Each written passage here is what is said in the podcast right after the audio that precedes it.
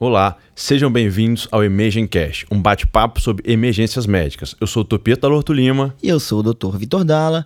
E hoje recebemos aqui o Dr. Guilherme Fonseca, que vai bater um super papo com a gente. Dr. Guilherme é coordenador da residência de clínica médica do Jaime, médico especialista em clínica médica, CEO e fundador da MOUP Emergências, além de coordenador da equipe de hospitalistas do Hospital Evangélico. Tudo bem, doutor Guilherme? Tudo bem. Muito obrigado pelo esse convite. Eu estava ansioso por esse assunto, viu, Vitor? A gente conversa bastante sobre esse assunto aí com nossos o alunos. O tempo inteiro, né? E é um tema diário. Acho que vocês acertaram na escolha aí dessa, desse podcast. E é sobre o que vamos falar hoje? Fala aí, Gui. Prescrição médica. Prescrição Rapaz, médica. calcanhar parece, de Aquiles. É, é. Parece simples, né? Mas é. eu acho que tem uns detalhes aí que são esquecidos diariamente, não são? Bastante. Muito detalhe é. interessante que realmente é, é passado despercebido, né? Então vamos começar a introduzir nosso tema aí, né?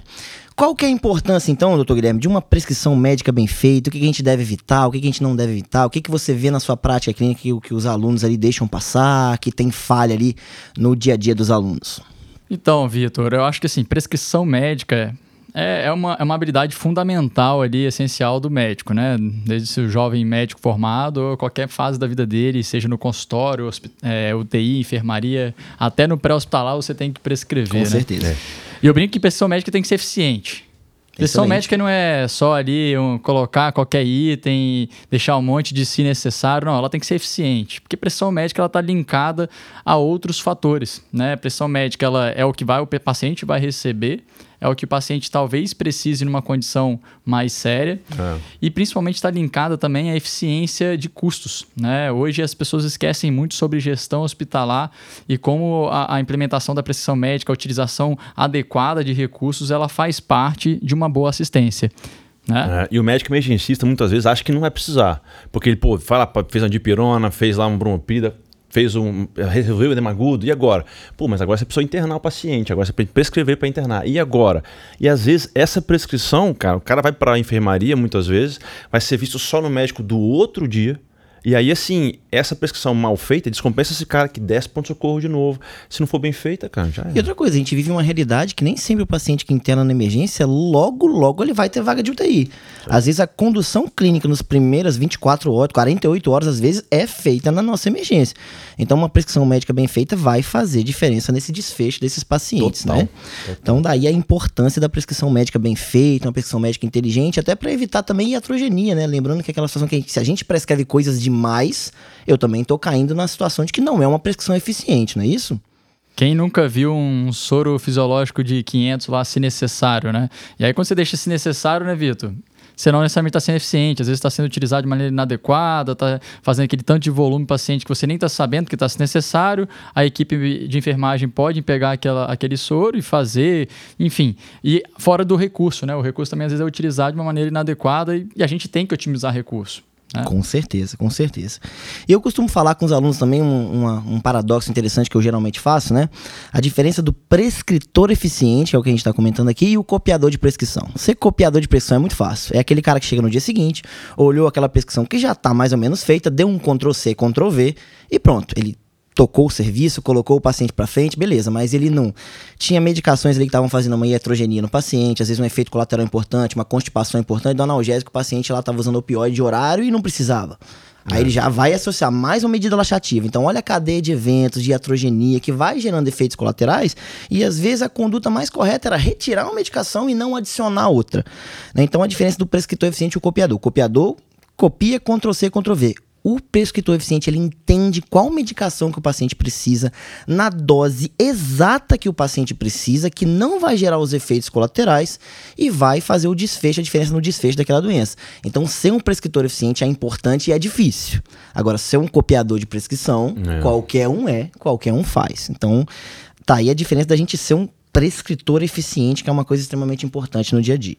Exatamente, ainda mais no dia a dia da UTI né? Porque a gente tem um paciente que flutua muito neurológico, tá na nossa mão ali, às vezes analgesia mais pesado com opioide vai deixar o cara mais sonolento, muitas vezes retarda, vai ser um dia mais de ventilação mecânica, um dia mais de UTI, que vai precisar uma PAV, e, e assim vai. A gente tem que entender que nós somos totalmente responsáveis pelo paciente. O que a gente colocar para ele tomar, a enfermagem não vai questionar vai ser feito. Então, nesse cenário aí, a gente pode muitas vezes precipitar um tempo maior de internação hospitalar, tempo maior de internação de, de manter, né, manter, é, manutenção assim, de, de dispositivos invasivos, e aí o paciente não sai da UTI. Né? Excelente. E falando de prescrição médica, a gente acaba sempre caindo, né, num grande intensivista de Bruxelas chamado Jean-Louis Vincent, né, que em 2005, né, produziu pra gente um artigo muito interessante onde ele introduzia o Fast Hug é. na prática clínica, né? No artigo ele trazia até o nome é, faça o Fast Hug pelo menos uma vez ao dia, dia, no seu paciente, né? Um artigo clássico lançado em 2005 que meio que mudou e padronizou essa prescrição médica do que, que a gente tinha que levar em conta. E aí, doutor Guilherme, vou perguntar rapidamente, a lógica que a gente vai passar pormenorizando cada item, mas que negócio é esse de Fast Hug, Guilherme? Conta para nós. Bom, Fast Hug, trazido pelo John Louis Vincent, é, na verdade era uma, uma forma de motivar, né, para que colegas aí, prescritores, intensivistas, emergencistas, qualquer médico prescritor, ele pudesse uma vez ao dia, pelo menos, checar a prescrição daquele paciente e avaliar o que, que era realmente necessário para que ele garantisse a melhor assistência, né? Então a gente vai lembrando aí que o Fast Hug ele vai passar por aquilo que eu diria que é o básico. Há muitos alunos às vezes se questionam, ah, mas Fast Hug é difícil memorizar esse mnemônico e tal. Eu falei, pessoal, vai lembrando daquilo que você considera básico para qualquer pessoa. Ela precisa se alimentar, então você vai ter lá o F de, de feeding, né? De feed. Se você, o paciente está se alimentando, o que, que você vai ofertar para ele, dieta oral ou enteral, ou até mesmo parenteral, né? Você lembrar lá do A de analgesia, né? Qual é o nível de analgesia necessária para esse paciente? Se esse paciente é, ele, ele faz um, ele tá, é um grande queimado, é um paciente que precisa de algum tipo de curativo, dispositivos. O que, que motiva ele a ter dor? Lembrando que a dor é sempre algo muito questionável, né? A dor é subjetiva, então depende muitas vezes nós médicos estarmos muito atentos ao nosso paciente e buscar de maneira ativa Perfeito. se ele tem algum sinal de dor. A gente vai é, é, destrinchar um pouco sobre isso daqui a pouquinho. No S, a gente lembrar dos S de sedação, né? E sedação, gente, nunca lembrar só aquela coisa assim, pô, meu paciente entubei e preciso sedar. Não é só isso, né? É, na verdade, é o que, que você quer buscar com essa sedação. É porque o paciente está agitado, é porque você quer fazer uma preservação ali para um monitorar um controle neurológico, é porque o paciente está desconfortável né, de ventilação mecânica, é porque o paciente está em delírio. O que, que você quer ofertar com essa, com essa sedação? O T do FAST, né? Finalizando essa primeira palavra, o T de trombose. Então a gente pensar aí por que é, esse paciente precisa de uma prevenção de trombose ou não, se ele é baixo, moderado, alto risco e que quase nem sempre é medicamentoso. Né? Exato, né? e nem sempre é medicamentoso e nem sempre a gente precisa fazer, é, né, Pedro? Eu acho exatamente. que essa é uma das coisas da prescrição inteligente e que não Importante. é o copia e cola, é que você individualiza o paciente.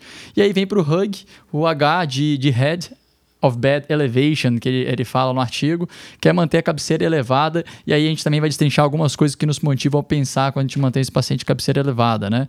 O U vem de úlceras, né? Quais úlceras a gente precisa pensar aí de lesão por pressão, úlcera por pressão, úlcera de estresse, hoje também se fala muito em lesão aguda de mucosa gástrica, né? Úlcera de córnea, que aí são, tem suas especificidades, mas que a gente vai individualizar para cada paciente. E o G, no final, a gente lembrar de glicemia, que também é outro dado aí que eu considero um fator causador de dor e que às vezes a gente faz para todo mundo, a velha HGT, a dextrose, e a, e a gente tem que lembrar aí também nossas prescrições, nossos pacientes. É. A gente tem que lembrar, assim, interessante, igual glicemia, por exemplo. A, a, por exemplo, nosso paciente séptico. A hiperglicemia nesse cara é completamente fisiológico no paciente não diabético, é uma resposta endócrina então, metabólica super interessante. Não quer dizer que esse cara muitas vezes precisa de, de insulina. Isso são é as coisas que a gente tem que ficar sim, na mão. Sim. O cara é, por exemplo, o cara não é diabético, ele está internado. Pô, ele fez 24 horas de internação. Ele não teve desglicemias, hipoglicemia, etc tal. Não tem para que a glicemia. Até foi um dos primeiros papos do primeiro episódio, né, Vitor? A gente tá conversando sobre isso. É.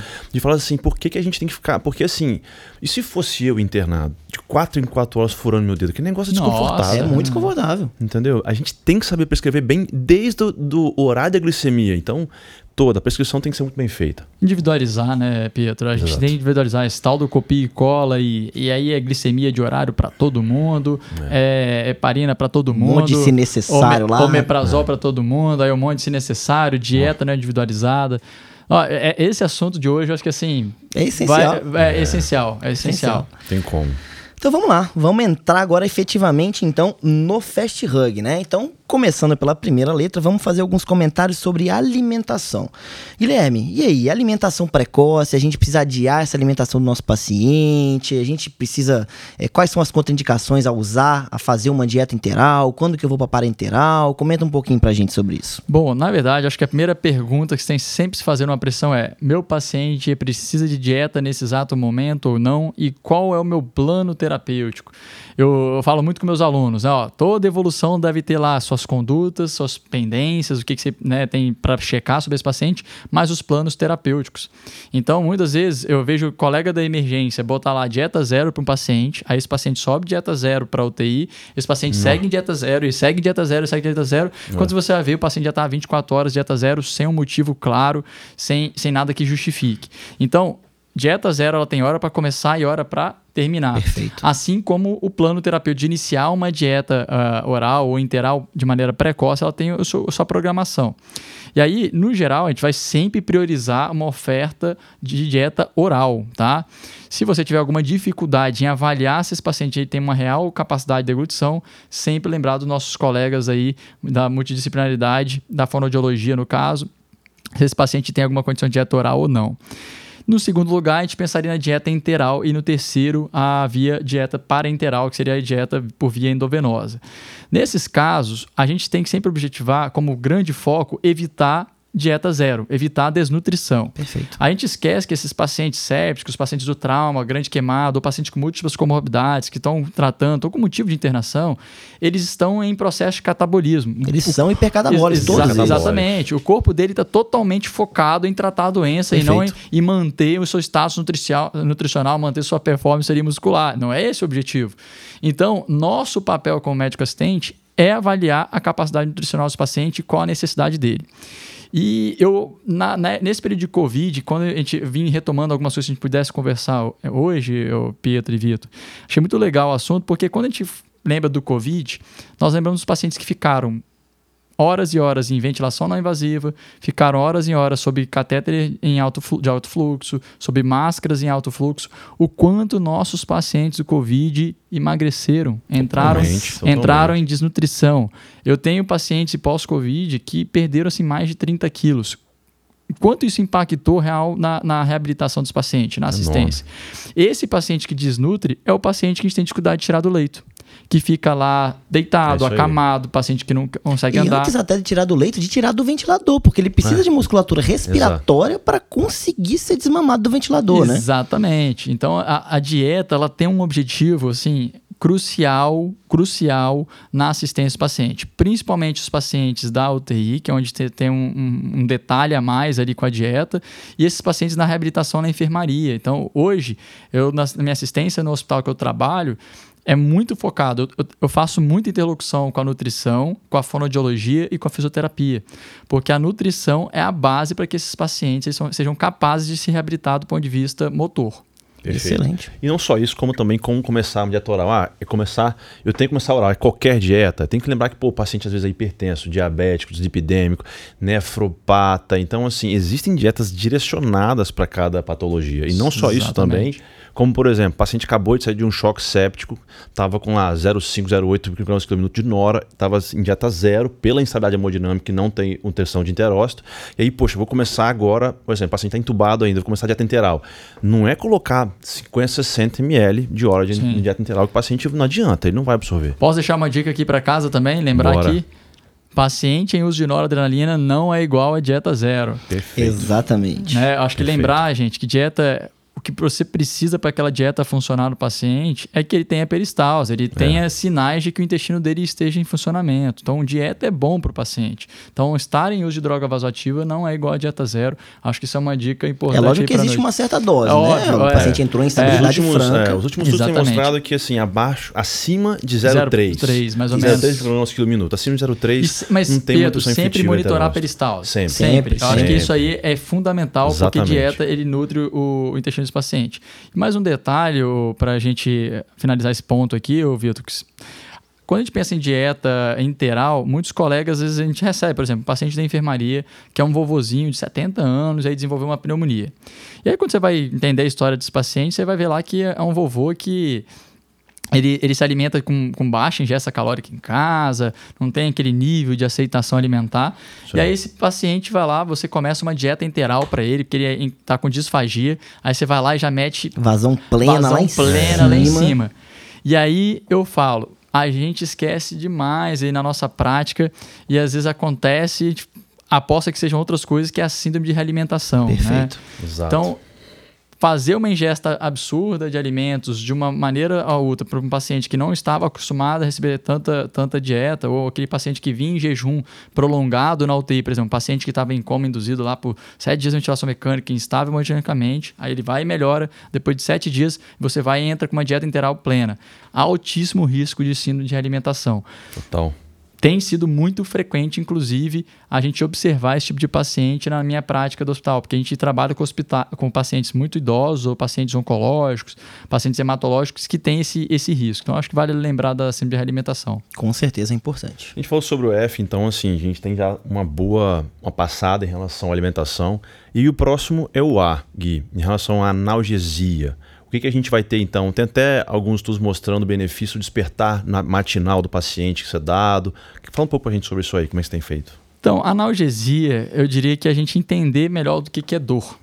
Né? Dor, na verdade, por definição, é, é, um conceito extremamente subjetivo. Né? É, uma, é uma, uma avaliação emocional e, e, sensitiva desse paciente em relação a uma lesão, né? uma lesão real ou uma, uma lesão em potencial.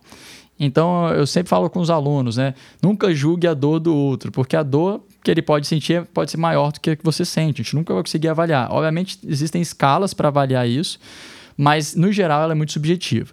Então buscar de maneira ativa causas de dor eu acho que é o Perfeito. primeiro passo. Perfeito. Primeiro passo. E aí a gente tem que lembrar de alguns detalhes básicos, né? Por exemplo, quem aqui gostaria de receber uma sonda no nariz ou na boca para aspirar secreções via aérea? Será que isso causa dor? Ou uma sonda uretral, né? Que você fica ali uma o tempo sonda, inteiro com a sonda, uma sonda demora. Exatamente, uma sonda uretral. Ou ficar. Gente, quem nunca viu filme demais, ficou lá, viu três séries diretas de Netflix e ficou com dor no corpo porque ficou tanto tempo deitado. Uhum. Imagina um cara o dia inteiro lá. Imagina um cara o dia inteiro, né? Eu tô lá com o paciente de 60 dias de internação, o cara a maior parte do tempo deitado. Será que isso traz dor? Traz Nossa. dor. Então, lembrar de, de dor não só como algo físico, né? Ah, nós é. estamos vendo um paciente de perna quebrada. Não. Lembrar de dor como uma busca ativa. Um paciente que vai fazer uma troca de curativo, a troca de algum tipo de dispositivo, ou um paciente que vai fazer um banho no leito. É. Nós trabalhamos, né, também eu, eu, eu, doutor Vitor, num hospital de grandes queimados. Nós sabemos que esses pacientes, quando vão fazer algum tipo de banho ou de limpeza das suas lesões, é eles, muito doloroso. Eles, para você ter ideia, Pedro, eles são acompanhados por um anestesista especificamente para fazer analgesia um endovenosa para esse paciente. Curativo. Então, acho que lembrar de dor como busca ativa e lembrar como causa de alguns problemas, entre eles o delírio, tá? O delírio, a dor é uma das grandes causas de delírio na, na UTI, na emergência, em vários setores, inclusive na, na enfermaria. Então, acho que é, é algo para a gente tratar de maneira bem adequada. E outra coisa, nem toda dor é uma dor só morte muscular. Angina é dor dor neuropática também é uma dor diferente, você tem que saber tratar. Então, assim, e aí entra no contexto de como prescrever e não ser um prescritor só de copiador de prescrição. O prescritor eficiente. Tipo assim, né? Nem, nem não necessariamente uma dipirona vai melhorar uma angina, né? Exatamente. Talvez você tenha que prescrever ali o analgésico que vai tratar a causa daquela dor, né? Então, Perfeito, realmente na, nas nossas prescrições a gente tem que ser eficiente e inteligente. E lembrar da, da analgesia multimodal, a gente lembrar do, dos diversos tipos de analgésicos, a gente lembrar que a gente pode pode utilizar mais de um tipo de analgésico de maneira associada. A gente deve, na verdade, sempre escalonar. Então, às vezes os alunos perguntam: ah, professor, você acha que se eu começar aqui morfina, eu deixo de utilizar os outros analgésicos? Eu não. Você tem que utilizar diferentes vias para você associar analgésicos e aliviar a dor do paciente. E, obviamente, reavaliar diariamente. Porque às vezes a gente sempre deixa ali de horário, que a gente fala, né, é, de maneira regular na prescrição, Pietro. E às vezes o paciente, ele, você precisa avaliar se ele está mantendo o nível de dor ou não, e se você pode escalonar ou não. Então, a analgesia ela não passa só pelo dipirona paracetamol, mas ela passa também pelos opioides e de seus derivados, mas também passa por drogas que a gente utilizaria na psiquiatria, né? Antidepressivos tricíclicos, Exato. neurolépticos, né? anticonvulsivantes, como métodos associados no controle de dor. Tá? E é importante lembrar dos efeitos colaterais de cada medicação. né? Como a gente está prescrevendo analgesia em busca ativa para tentar é, tratar dores ativamente, né? Eu preciso entender quais são os efeitos colaterais principais. Então, a dipirona, algumas vezes eu posso ter hipersensibilidade à fórmula, né? O opioide, constipação, algumas é. vezes prurido, principalmente com a morfina, né? Então, lembrar o paracetamol, a hepatotoxicidade da medicação. Então, lembrar sempre dos efeitos colaterais para não cometer aquele erro de ir adicionando medicações, sendo que algumas vezes era só alterar ou mudar uma determinada classe de medicação, é, né? Vitor, eu, eu, cobro diariamente meus alunos que quando eles forem prescrever, ou a gente vai passar a nossa rotina, a visita ali na beira do leito, nós temos que passar a credibilidade do nosso paciente, a autoridade. Total. Então, assim, se todo dia o aluno ele tiver a, a, a inten boa intenção de ler sobre um item da prescrição, em sete dias, ele está quase com a pressão inteira. Totalmente, tá? Totalmente. Tá então, demais. e aí ler é ir para casa hoje, gastar 5, 10 minutos e falar, ah, vou ler sobre dipirona qual, como é que ela age, quais são os efeitos adversos, os efeitos colaterais, quanto, qual a dose que eu posso utilizar. Porque são perguntas básicas do nosso dia a dia, mas que está ali. Né? Você não precisa pegar o livro de farmacologia mais complexo para ler sobre isso. Você tem acesso muito fácil e a gente às vezes consegue fazer uma prescrição muito mais inteligente, né? Com certeza. Isso aí. E puxando um adendo aqui, só como a gente comentou um pouquinho sobre delírio, né? Lembrar que além da dor, a gente tem outras múltiplas causas de delírio. Então, o próprio ciclo circadiano, né? O paciente tem uma liberação Total. hormonal diferente na noite e no dia. Então, deixar as janelas sempre abertas, com as cortinas abertas, o paciente entender, né, fisiologicamente, que tá de dia, que tem luz do dia, que agora é noite, que ele tem que dormir, senão ele tem uma inversão do ciclo sono-vigília.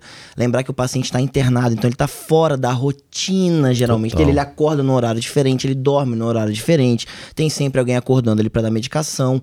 A insônia é uma causa muito importante dele, então pesquisar ativamente a qualidade do sono também é importante. Lembrar da questão de acuidade visual. Imagina, você está dentro de um quarto internado, você está sem seu óculos, você está vendo vulto passando na sua frente, de repente alguém vem e te fura. Você sente dor do nada. Ah, então, quer dizer, terrível. lembrar da questão da acuidade visual, a acuidade auditiva, a, a mastigação. Às vezes o paciente não está conseguindo comer a comidinha dele porque ele está sem a dentadura algumas vezes Sim, e não é. tem nenhuma contraindicação para ele usar aquilo. Então, lembrar também das outras causas e buscar ativamente a, a combater o delírio, até para qualidade assistencial e de qualidade é. de vida do nosso paciente, né? Ô, Vitor, eu acho que vale citar essa questão da, da dor que a gente esquece, né? Na UTI, às vezes, é, é, é de maneira cultural solicitar todo dia lá, lá hemograma, ureia, creatinina, sódio, potássio. E aí pede aquele tanto de exame sem, sem exatamente você saber porque está pedindo. Tem um objetivo específico. objetivo. Na verdade, você só está ali tirando o sangue do seu paciente e causando dor. Quem coleta exame de sangue sentindo prazer? Ninguém. Uhum. Então, isso dói. Imagina todo dia você ser coletado um exame de sangue e um paciente já está com as veias super falhas ali. Então, é, avaliar muito bem a necessidade de exames diário, cobro isso demais na, na minha assistência, na, no meu dia a dia. Eu acho que vocês também. Toda sempre. Então, a gente cobrar sobre isso. E a própria a via de medicação, né? Também isso causa dor. Então, lembrar de dor como um grande problema. Como esse grande Perfeito, problema que a gente né? tem que combater sempre ativamente, né? Uma coisa interessante do delírio também, Gui e Vitor, é quando a gente vê o seguinte, é, chega na beira do paciente e fala, pô, que dia é hoje? Sabe que dia é hoje? Que horas são? Às é, vezes, orientação. Entendeu? Qual é o nome do seu pai, tal, sua mãe, seu irmão? Assim, identificar, porque muitas vezes o idoso, então, sofre muito com isso. Então, assim, é botar ele na casinha de novo. Entendeu? Falar, ah, tal, ó, agora, são tal, agora é tal hora, você vai almoçar, etc. Então, assim, e a, a visita estendida, né? Ah, a presença UTI, dos familiares é, é importantíssima. é excepcional. Quando a gente pode fazer isso aí, é, muda demais os desfecho dos pacientes. Resgatar o básico, né? Empatia, é... se colocar no lugar do doente, Perfeito. e você gostaria de ter seu familiar, bater um papo. Claro, né? exatamente. Isso tudo muito importante na assistência, né? Então acho que a gente falou bem aí sobre, sobre a analgesia, né? Falamos bem, já destrinchamos bastante sobre o tema. Vamos falar então um pouquinho de sedação, né? Então, inicialmente a gente vai chegar o nosso paciente lá na emergência, os pacientes que ficam grávidos a gente vai ter que sedar, mas eu vou passar a pergunta pro doutor Guilherme aqui. E aí, sedar todo mundo profundamente sempre, botar todo mundo em RAS menos 5, que é isso aí que eu é. quero, é, não, faz, não faz diferença o sedativo que eu vou usar, vou deixar todo mundo profundamente é. sedado, é. não vou despertar ninguém diariamente, vou deixar todo mundo lá sedadaço. Aí o ventilador não apita, ninguém incomoda. E eu vou dormir a noite toda. E, vou, é, e aí, isso é certo fazer isso? É, infelizmente a gente vive isso diariamente e acho que a gente deveria é uma, uma boa prática a gente trazer isso esse assunto aqui para mudar essa prática, né? Na verdade, sedação deveria ser avaliada de hora em hora, minuto a minuto. Sedação é, sugere-se ser intermitente. Sedação sugere-se você manter o paciente superficializado, ou seja, aquele paciente que você é capaz de despertar, ele é capaz de interagir com você, ele é capaz de se mobilizar, principalmente.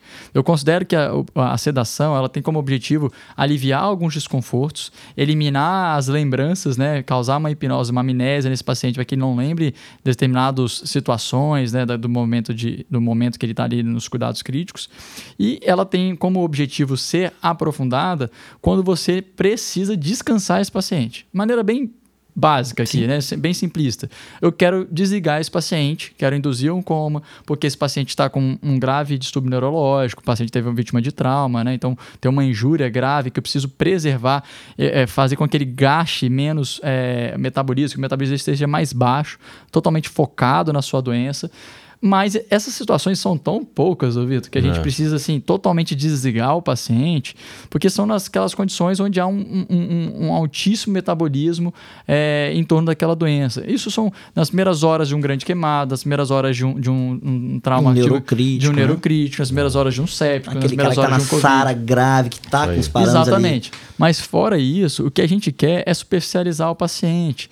Então eu boto, eu boto sempre a minha rotina lá, buscar entre raiz menos 2 a 0, assim. É, é, essa é a recomendação. É, é, o que a gente quer buscar para esse paciente para que ele esteja ali. E não é fácil, né? É. Isso, isso demanda trabalhar. Trabalhar Sim. na UTI, trabalhar Porque, você vai tirar um pouquinho de ação, o cara vai agitar, Exato. ele vai gerar é efeitos importantes. E diria mais, a gente, a, os efeitos que as pessoas não querem fazer isso no dia a dia são os efeitos gerados por elas mesmas.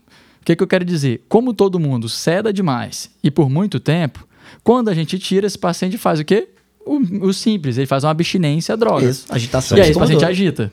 Então, o ideal é que logo nas primeiras horas, quando esse paciente, ou o quanto antes, esse paciente não precisa de uma sedação tão profunda, a gente busca uma, superficializar o paciente.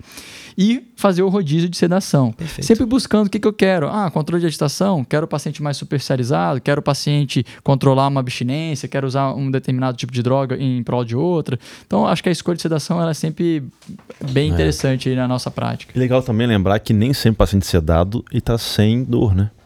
Isso é importantíssimo. Perfeito, Jamais esquecer a analgesia do paciente sedado. Muitas vezes o paciente taquicárdico, na ventilação mecânica, sedado, só que assim, sem qualquer analgesia. Exato. Então, é, a gente vê bastante amidazolam isolado em dose baixa, etc. Não tem potencial analgésico Nenhum, suficiente. É, sim, sim, sim. A gente esquece que a analgesia o paciente deitado, o paciente com tubo orotraqueal, paciente com sondas, o paciente com dispositivo, gente, ele vai. Não, ele tenho certeza que ele está com dor. Sim, tá desconfortável, ah, obviamente. Eu nunca fui entubado, mas. Eu também não. Mas assim, esses são os relatos dos nossos colegas aí, que a, gente já, que a gente já teve pacientes que viraram amigos. Eu tenho uma paciente que virou muito amiga minha e que ela relata todos os desconfortos, tudo que ela lembrava pelos desconfortos. Então, a gente precisa focar na analgesia do meu paciente. E você falou em taquicardia, hipertensão, Pedro, eu, eu, lembro assim, de ativação simpática.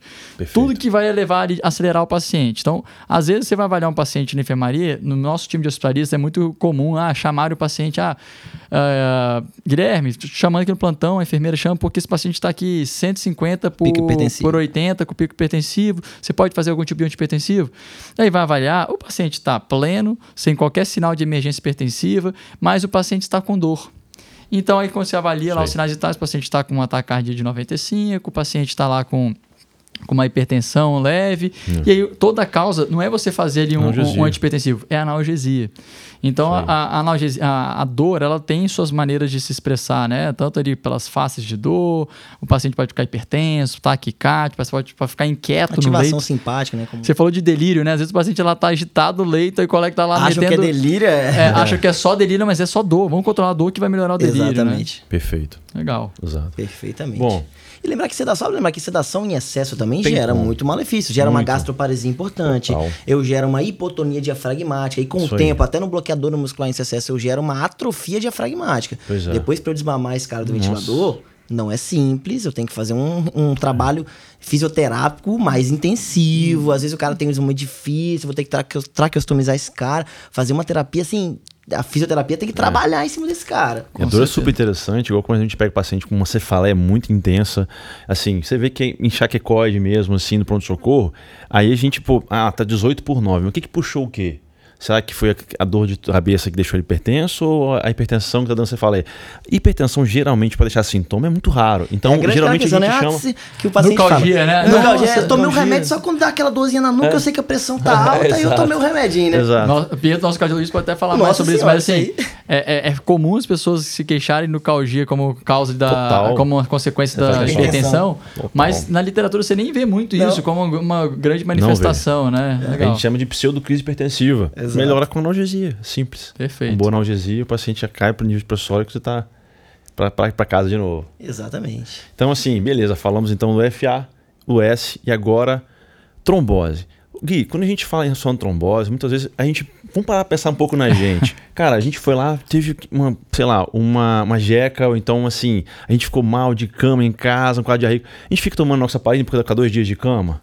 Ou quando você Uma vai lá. dengue, ou- pega uma dengue lá. Uma Dengue. Não, vamos, ser mais simples. Você dá aquela maratonada de Netflix, acabou lá Game of Isso Thrones em um dia, e aí ficou o dia inteiro vendo lá, você toma, é, você aplica heparina ou qualquer tipo de Exato, anti- exato. antitrombótico. Não, não é assim. Então, na verdade, gente, isso aí também é outra avaliação diária, né? Individualizar o tratamento do seu paciente. Então, todo dia. Não quer dizer que quando você entra, né, Pedro? Você entrou, o paciente entrou, primeiro dia de prescrição, eu coloco a heparina para ele e nunca mais tiro. Não. Às vezes ele entrou numa condição, passou lá três, quatro dias, o paciente está deambulando, o paciente está ativo, inque- até está inquieto. Não aguento, mas doutor, me dá alta. Não, Pedro, você tem que terminar um antibiótico e tal. Mas eu estou andando para tudo quanto é lado, não aguento mais. Beleza. Vamos aliviar a pressão desse paciente? Vamos tirar os HGTs, né? A glicose de Tira horário. heparina. Vamos tirar a heparina. Pô, ficar aplicando uma agulhinha lá três Incomoda. vezes. Pô, duas, três vezes ao dia. Porque a gente também vê isso, né? Além da indicação, a dose. Aí você vai lá, você não faz a melhor escolha. Então, hoje, o que que a gente tem sobre trombose?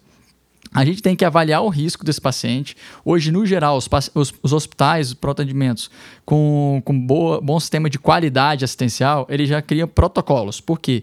São, é, o- é o básico que não pode ser esquecido, né? Porque também a trombose não é algo bom para o paciente. Isso, isso tem um risco relativamente é, é, significativo ali para a prática diária. Então, assim, a gente tem que avaliar o risco do paciente. Se ele é baixo, moderado ou alto risco. E aí, esse, eh, não vou aqui ficar eh, detalhando todos, que são vários, vários fatores de risco, mas pense assim: alto risco é aquele paciente que está totalmente restrito ao leito ou está com patologias muito graves. Moderado risco é aquele paciente que tem algumas patologias graves, mas é capaz de até se mobilizar no leito e tal, tal. E o baixo risco é aquele paciente que fica ali algum tempo do seu dia deitado, tem algumas limitações, ou algum pós-operatório de uma cirurgia letiva e você vai fazer uma, uma, uma profilaxia ali de maneira eventual. Então, primeiro, esse primeiro, primeiro passo. No segundo passo, você vai fazer a sua escolha. Hoje você tem os métodos mecânicos, então você tem as meias de compressão e as, as botas pneumáticas, né? E você tem a, o, o farmacológico, o que hoje você teria a heparina de baixo peso molecular, a enoxaparina, ou a heparina não fracionada, né? Então, entre essas duas opções, a gente parece ter um discreto benefício maior, uma superioridade em relação à heparina de baixo peso molecular, mas do ponto de vista prático ali, até às vezes por custo-benefício, nós temos observado que às vezes um, um custo menor com a heparina não fracionada e que vai trazer os mesmos efeitos. Então, isso você vai avaliar também, porque é, a enoxaparina você vai fazer lá uma vez ao dia, mas a heparina não fracionada, se for um de alto risco, três vezes ao dia, né? Então, acho que isso aí você pode ponderar. E por outro lado, de maneira menos é, é, é, usual é utilizar anticoagulantes orais como o rivaroxabana para prevenção de TVP em, umas- em doses menores. Não tem superiori- superioridade, então na prática, pelo custo, ca- acaba sendo mais é, comum se utilizar a heparina, entendeu? Gui, comenta um pouco pra gente sobre a- os ajustes de enoxaparina em relação à dose anticoagulante. Tá, então, basicamente assim, você vai avaliar pelo, primeiro a dose. Esse paciente precisa de, por exemplo, heparina não fracionada, né? Que para alguns não esquecerem, às vezes todo mundo, eu lembro que na minha faculdade às vezes embolava, que, qual que é heparina não fracionada, qual que é baixo peso molecular. Fala- Gente, heparina não fracionada é aquela de, de milhões de unidades, eu diria 5 mil unidades. Você tem que fazer as aplicações ali no dia do paciente. Essas unidades, essas, essa heparina, você vai ajustar se o paciente, principalmente, ele for um, um- um doente renal crônico, tá? Então, se ele tiver clínice menor que 30, você precisa fazer um, um tipo de ajuste. No geral, a gente vai, ao invés de usar três vezes ao dia de heparina não fracionada, você vai usar duas vezes, né? No caso da enoxaparina, assim, é, é é- é- é bem É. discutível, porque assim, relação à o- o, ideal, o ideal era que você não usasse, É. né? Porque ela, ela, é- ela não é a mais apropriada ali para pacientes que têm alteração da Uhum. função renal. Mas às vezes acaba utilizando na prática de uma dose menor. Você vai usar ali 20, 40, às vezes dependendo ali do paciente, para ele, metade da dose, mas também não, é, não deveria ser a, a sua escolha. Então, assim, se você puder escolher a não fracionada, que acaba sendo até o, a, a, farmacologia mais é, disponível aí nos serviços, tá? Perfeito. E a rivaroxabana você não poderia utilizar nos pacientes com clíris também menor que 30 aí, então é, é, acaba sendo a utilização da heparina não fracionada mesmo.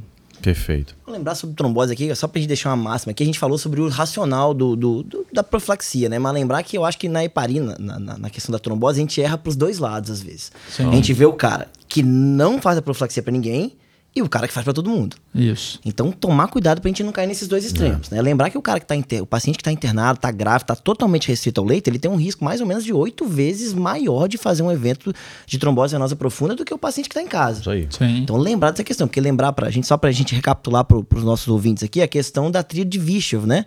Da patologia, é. que a gente tem a, o, a tríade ali, lesão endotelial, a estase vascular e a hipercoagulabilidade. Um paciente que tá numa doença numa doença grave, ele tá já com lesão endotelial importante, e ele, como ele está acamado no leito, ele entra em vascular. estase vascular. Exato. Então a gente lembra que a gente precisa para o retorno venoso da, do sistema venoso subir até o coração, a gente precisa da, da contração da musculatura extrínseca, minha musculatura gastrocnêmica e tudo da minha musculatura extrínseca. Se eu estou acamado no meu leito, eu não tenho contração da musculatura esquelética, logo eu tenho estase vascular, por isso que eu faço trombose. Então sempre lembrar também dessa questão de não deixar o paciente que precisa sem profilaxia. Porque imagina, ele interna por uma sepsis, daqui a pouco ele está tratando um, um TEP grave, maciço, olha o desfecho que esse cara tem. É então é complicado. E, e tem um, um, um item na prescrição que eu gosto, gosto, que é bem básico, mas a gente esquece, e eu falo isso todo dia com os pacientes, falo com o acompanhante e prescrevo. Escrevo a minha conduta. E falo com a equipe que é estimular a deambulação ah, precoce. sempre, sempre. Então, assim, por mais que você tenha indicado a heparina ali, profilática para esse paciente, né, a profilaxia química, não deixe de, de prescrever a profilaxia mecânica, que é andar. Andar. É. é o que você falou, pela tríade de Vicho. Você quer o quê? Evitar a estase venosa. Então, Pronto. se você botar o paciente para andar. Acabou. E aí, aí É a profilaxia mais fisiológica de todas. E aí, andar. Vitinho, é uma prescrição.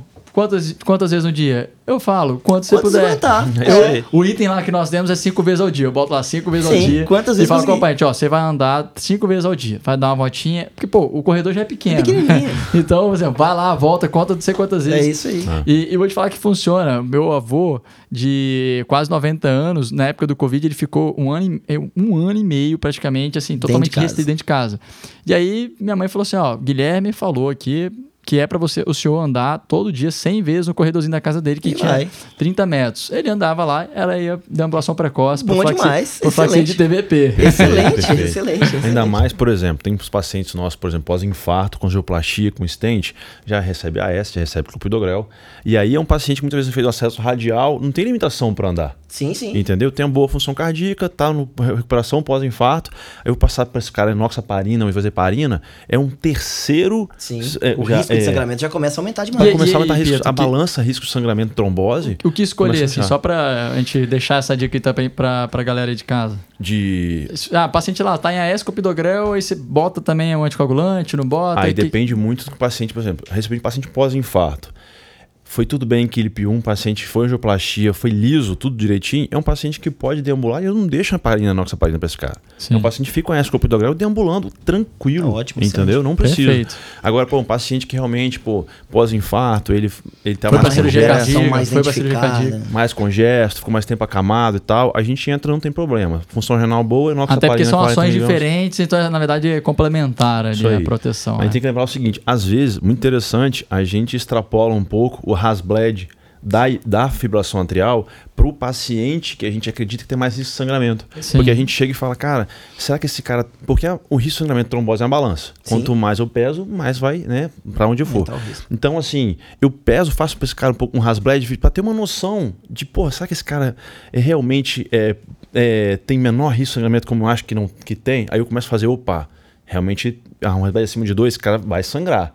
Então eu consigo pesar, então assim, eu consigo me estimular, tirar dessa inércia terapêutica e botar esse cara para andar mais rápido. Ó, não, esse cara tem que andar logo. Às vezes com um simples detalhe desse, você começa a se alertar para coisas que você não estava ligando, entendeu? Perfeito, perfeito. Acho que a gente falou bem aí já, né? Da letra T, falamos bastante letra T. Vamos dar andamento aí, estamos fazendo a aula, tá bem legal, o bate-papo tá bem, bem solto, bem interessante. Agora a gente vai para letra H, então. Que negócio é esse de cabeceira elevada? Qual que é a importância de eu manter uma cabeceira elevada? Fala para nós aí.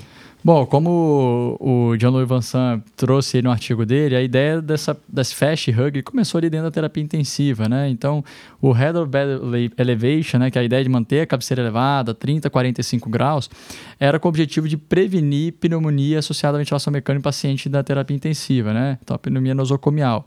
Porque esses pacientes, né, gente, tá em dieta interal, o paciente está com cavidade oral que não está escovando o dente, né? Então, isso acaba permitindo, aumentando as chances dos riscos desse paciente desenvolver uma pneumonia.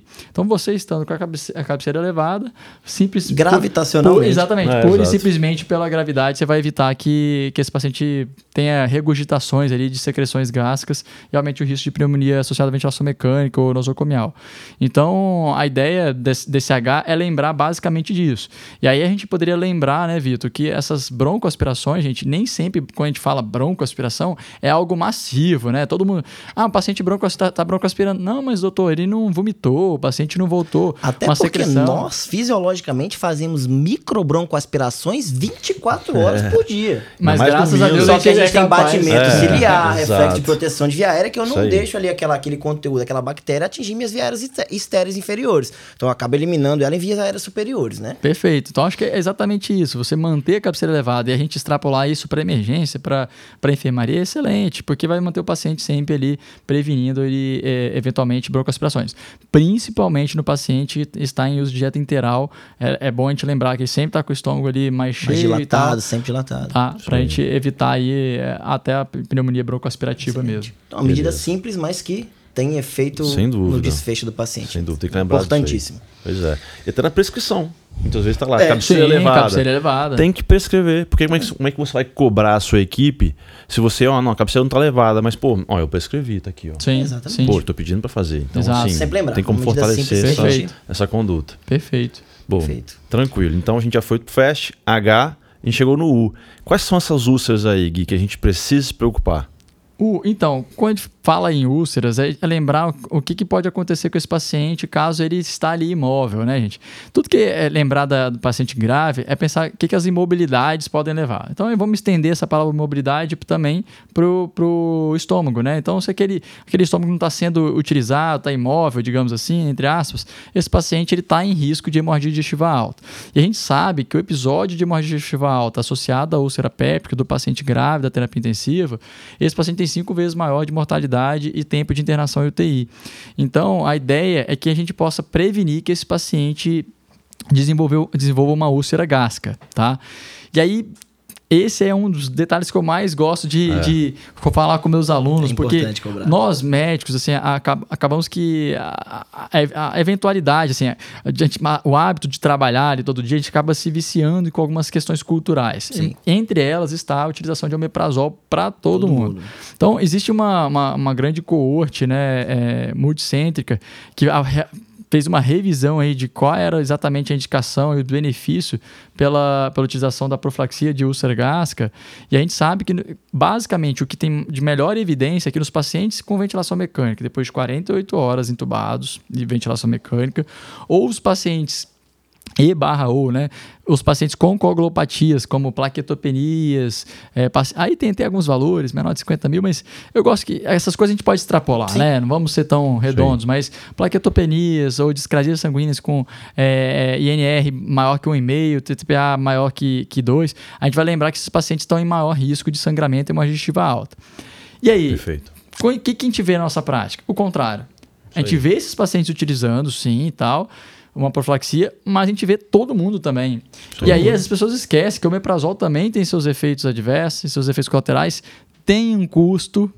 Imagine esse paciente. venoso, principalmente. Pô, gente, a gente tem é. lá 100 pacientes internados, todo mundo usando omeprazol. Desses 100, 10 tinham indicação. Se eu economizar 90 todo dia de omeprazol, 90 pacientes, quanto que eu vou economizar no final do ano e quanto que eu vou poder investir num recurso melhor para esse paciente? Então, saber fazer a prescrição inteligente, como muito bem o Vitor abriu a, a no, nosso podcast.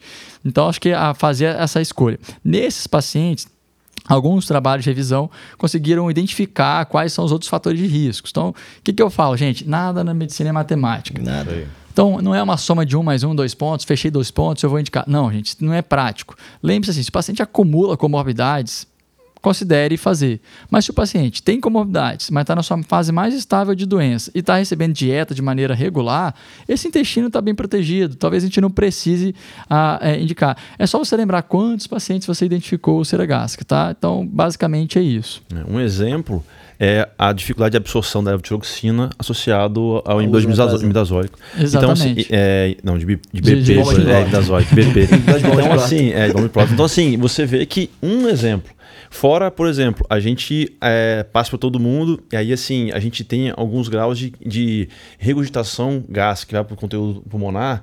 O paciente que usa é, IBP, inibidor IBP, também precipita mais, não só pneumonia, mais risco. pneumonia. Sim, sim. Uhum. Então a gente tem que ter esse tipo de noção, né? Não pode chegar e repetir prescrição Sim, exatamente. Aqui. E saber fazer as boas escolhas, né? Então é, é usar o inibidor de bomba de prótons, então é o velho omeprazol ou seus, seus parceiros aí, omeprazol, pantoprazol lembrar também de custo-efetividade. Então, às vezes, é, às vezes o paciente tem condições de receber oral, você não vai fazer EV, que é muito mais caro Sim. e tem o mesmo benefício do paciente. Então, fazer EV não quer dizer que vai ser melhor. Exato. Tá? Isso é muito frequente na medicina. Ah, vou fazer EV porque é melhor. Não, não é. Às vezes você tem o mesmo tempo de ação. A gente vê vezes... isso muito com corticoide, né? Pô, faz muito corticoide EV. Não, EV, vou fazer corticoide EV. É, é mas potente. Não, não é exatamente o motivo é fazer a via. É exatamente como é que é a ação daquele corticoide.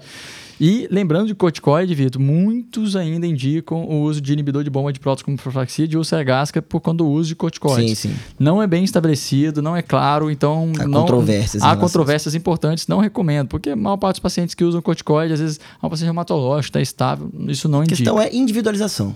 É a uhum. palavra. E eu diria, Pedro, paciente lá usa cinco tipos, classes de antipertensivos. Ele tem indicação de omeprazol? Nenhuma. Então. Nenhuma, não tem nada a ver. não é porque o cara é polifarmácia, né? Tem, é polimedicado que precisa de omeprazol. E que vai ajudar, né? Assim, é muito comum a gente ver isso na nossa parte de consultório. Ah lá, o paciente usa omeprazol. Toma um monte de remédio, toma um omeprazolzinho é, aqui pra... É, parece que é até só pra agradar. É, assim, é a cereja do bolo. A cereja do bolo. Mais uma polifarmácia. E vou te passar um aqui que é bom, custa 200 reais e tal. E, putz, então Ainda mais a carne que tem muito medicamento caro, né? Ah, e o pior é que assim, a gente vê que a polifarmácia já dificulta a, a aderência adesão. do paciente, é. a adesão. Mais um. E vou passar mais um. Exato. Entendeu? Não faz qualquer sentido. Beleza, então a úlcera, falamos da úlcera de estresse, só lembrando então da úlcera por pressão e úlcera de córnea, né? Fala mais um pouquinho para nós. Então, na úlcera de pressão também é um outro tema que eu gosto bastante, porque a úlcera de pressão ela está totalmente associada ao tempo de internação do nosso Total. paciente. Então, gente, úlcera de pressão tinha que ser um foco total. É, é foco total. E aí, úlcera de pressão, ela, tá, ela tem impacto social e econômico, tanto para o paciente pro, quanto para o hospital. Ela tem impacto em, em tempo de internação, em mortalidade, qualidade em como assistência, paciente, né? qualidade, qualidade assistência. Eu, eu, hoje, como gestor, a gente utiliza isso como um, um, um indicador, de, de, de, avaliação. Então, a, a, hoje na nossa assistência, acaba que a maior parte das, das lesões por pressão são, são abertas né, na terapia intensiva, por, pelo a gravidade do paciente, maior restrição ao leito. Mas a gente sabe que existem algumas formas da gente prevenir isso. Uma delas é o F, manter o paciente bem nutrido. Sim. Se o paciente tem uma pele boa, bem Exatamente. nutrida, a chance de, de rompimento é menor. Porque se o paciente está muito magro, caquético, as proeminências ósseas vão aumentar o risco desse paciente fazer lesão. Perfeito. E, e o, outro. T, e o T, e o T, exatamente, mobilizar. mobilizar. Então, F já lembrando, o T já lembrando, e lembrar também, gente, que esses pacientes muitas vezes ficam muito restritos ao leite por culpa da, da assistência, Sim. tá? Isso aí por não estimular, não motivar. Às vezes a gente vê aquela história, né? Ah, vou dar o banho aqui mesmo, o paciente não tá com Não, peraí, você estimulou ele a andar, ele ficar de pé. É. Então isso é uma cobrança diária, gente, porque hoje nós temos um grave problema de saúde relacionado a lesões por pressão. Talvez seja a segunda lesão mais prevalente é, dos pacientes então, às vezes a gente lembra só de úlcera gástrica, pressão de trombose, mas úlcera de pressão. E quando virou osteomielite? Caramba, nossa, é. trabalho Sim, que sério, é, é, é, um, é, um, grave problema de saúde pública Sim. pra gente, porque o, isso também para o sistema de saúde é bastante Tempo complexo. de antibiótico-terapia prolongado, é, custo dos antibióticos caros. Hoje, hoje você tem uma dificuldade de ter os melhores tipos de curativos no sistema de saúde. Então, assim, Pessoal, vamos cuidar de lesão de pressão, tá? É. E aqui a gente pode fazer uma menção honrosa a todos os nossos colegas da enfermagem, né? Ah, com Porque, certeza. Sim. Rapaz, trabalham incansavelmente cuidado, nesse fim, né? O cuidado deles é essencial para que essencial, essencial, totalmente. Se eles não se atentarem a isso, a gente não tem o que fazer. Na, é, está na água. Então, assim, é total, é, é, mudança de decúbito de duas em duas horas, é estimular Perfeito. o paciente a deambular. E não ter preguiça, né? Isso na UTI, na emergência, qualquer... Paciente na emergência não quer dizer que ele precisa só ficar deitado. Exato, né? exato. Então Perfeito. é isso aí. Perfeito. A gente fechar, então, úlcera de córnea. O que, que a gente pode falar sobre úlcera, úlcera de córnea? de córnea, basicamente, gente, paciente pisca, não precisa. É, exatamente. Então, o paciente é, tem a lubrificação adequada ocular? É, exato, assim, a úlcera de córnea também é, é, é um fato disso. É, é mais até pra gente lembrar do paciente da, da UTI ou aqueles pacientes já com síndrome demenciais que não avançadas. conseguem fechar. que às vezes não consegue é, fazer a, serrar a pálpebra ali e aí lembrar de fazer a- um, um lubrificante ali tópico para esse paciente evitar o uso de córnea, porque isso aumenta também a infecção e aí traz uma complicação a mais. Às vezes você pode até levar o paciente a, a graves infecções e cegueira, né? A. Então, acho que é algo para lembrar também na nossa prescrição. Exatamente. Vamos lá, a gente tá falando até agora, a gente chegou no, no item final. No finalzinho, glicemia, a famosa, a famosa destro. E aí? Devo Quando é que eu faço? controlar Como que eu faço? intensivamente, qual que é meu limite? Eu É. preciso tratar mu- com muito agressiva essa, essa Então, glicemia? essa história de glicemia também acho que é outra mania cultural, né? Assim, pô, glicemia capilar para todo mundo. Às vezes o paciente ele nunca foi diabético, nunca tomou um antidiabético, o cara não tem a cara de diabético e você tá lá medindo glicemia de 6, 6, 8, 8, 8 horas. Na verdade, sim, tem que individualizar mais uma vez, né? Se Sim. o paciente está na terapia intensiva, ele está séptico, o paciente está com alguma condição grave que você quer evitar hiperglicemias ou hipoglicemias, ok. Hoje, o indicado para terapia, para terapia intensiva é você tentar manter ali um alvo máximo de 180, mínimo de 70, né? Então, Sim. de segurança. Ou seja, o melhor é ele estar ali no meio. Então, não tem problema na terapia, terapia intensiva você estar ali cento e poucos. Mas é evitar também um controle rigoroso, porque as Total. hipoglicemias têm um Total. Risco mais A gente é mais permissivo né, Exatamente. em relação a Mas também não deixar demais. Hoje, por exemplo, Exatamente. paciente séptico, você tem indicação de você começar a insulina em bomba se o paciente estiver fazendo hiperglicemias graves. Descontrolados. Porque esse paciente está num processo é, é, catabólico enorme, às vezes aumenta, faz muita hiperglicemia. Agora, na nossa enfermaria, na- às vezes na própria emergência, sempre ser muito cauteloso com isso, porque faz ter delírio, faz ter dor, às vezes o paciente não tem história de diabetes, o paciente está se alimentando muito bem, o paciente está com dieta interal, então ele está com, é, com, com, com a dieta contínua. otimizada, infusão contínua. Então eu diria, Vitor e Piotr, que hoje eu prescrevo muito pouco glicemia capilar para meus pacientes. O paciente estando na minha mão, cara, na minha prática de, de enfermaria, eu prescrevo muito pouco em glicemia capilar. Perfeito. Lembrando perfeito. que também que a gente faz esse estudo na gestão, isso também traz uma economia, isso está lá enorme. Sim, Tá. com certeza. Até porque, assim, a gente começa a falar, não pela gestão, mas pelo desconforto, a gente tem estado falando anteriormente aqui, porque, assim, uma coisa é o paciente precisar, né? Então, assim, o paciente que não é diabético, eh, passou 24 horas de internação, não teve desglicemias, não está num período agudo de infecção. A gente sabe que é um paciente que provavelmente, se alimentando bem, como vem se alimentando bem, não vai precisar de glicemias. E Exato. isso, ele vai super bem, né? Não tem... Exatamente.